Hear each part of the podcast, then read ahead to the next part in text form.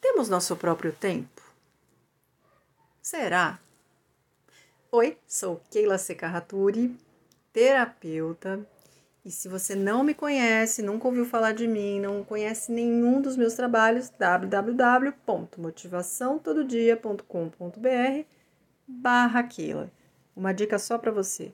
Se você colocar motivaçãotododia.com.br, você vê uma parte do meu trabalho. Se você colocar barra Keila, você vai ver a terapia em si, ok? Hashtag fica a dica.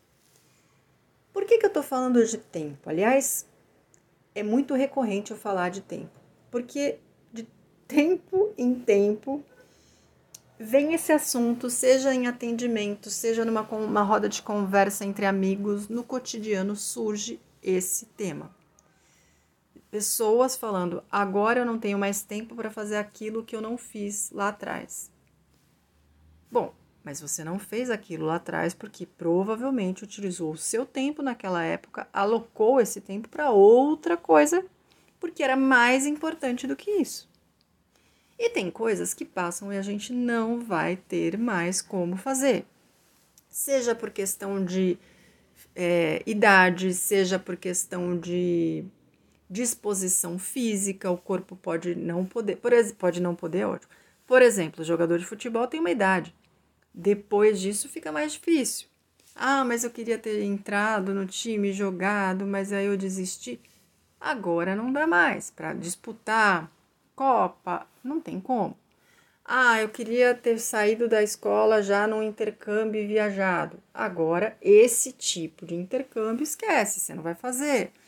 Existem coisas que cronologicamente são impossíveis de serem feitas depois daquele período. Mas, se aquilo não foi possível, e de novo, provavelmente algo foi mais importante do que aquilo para você escolher fazer esse algo. O que você pode fazer hoje? Nós somos refém do nosso tempo ou temos nosso próprio tempo? E se por acaso o seu tempo está sendo alocado de uma maneira desproporcional, e quando eu falo desproporcional é, olha para ela, né? Para ela não, para ele, para o seu tempo. Como ele tá? Imagina uma fatia, imagina uma pizza dividida em várias é, fatias e coloca todas as áreas da sua vida. Que tamanho seria a sua fatia de lazer? Que tamanho seria a sua fatia de trabalho? Relacionamento familiar, relacionamento social, relacionamento afetivo. Vai olhando essa pizza e vai vendo o que, que você tem feito com esse tempo. Você está canalizando em quê?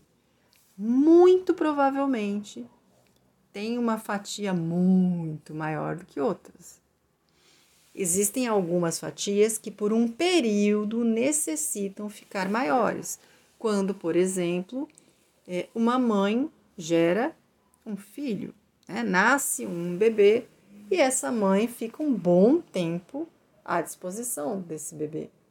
Isso é uma situação específica. Mas tirando isso, olha para essa pizza, fatia essa pizza de acordo com as suas áreas de vida e me diz se tem algo aí que não está muito certo ou que você vê que não está equilibrado, talvez seja o momento de começar a olhar e reverter isso.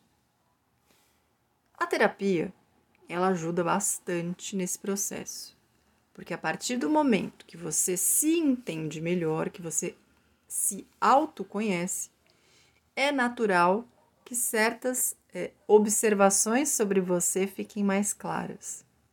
E talvez você tenha tempo maior para realizar coisas para não chegar amanhã e dizer: puxa, naquela época eu podia ter feito isso, mas eu não fiz e agora eu não tenho mais tempo. Bom, espero que esse áudio tenha feito você refletir a respeito desse tema, que eu acho, de novo, extremamente importante.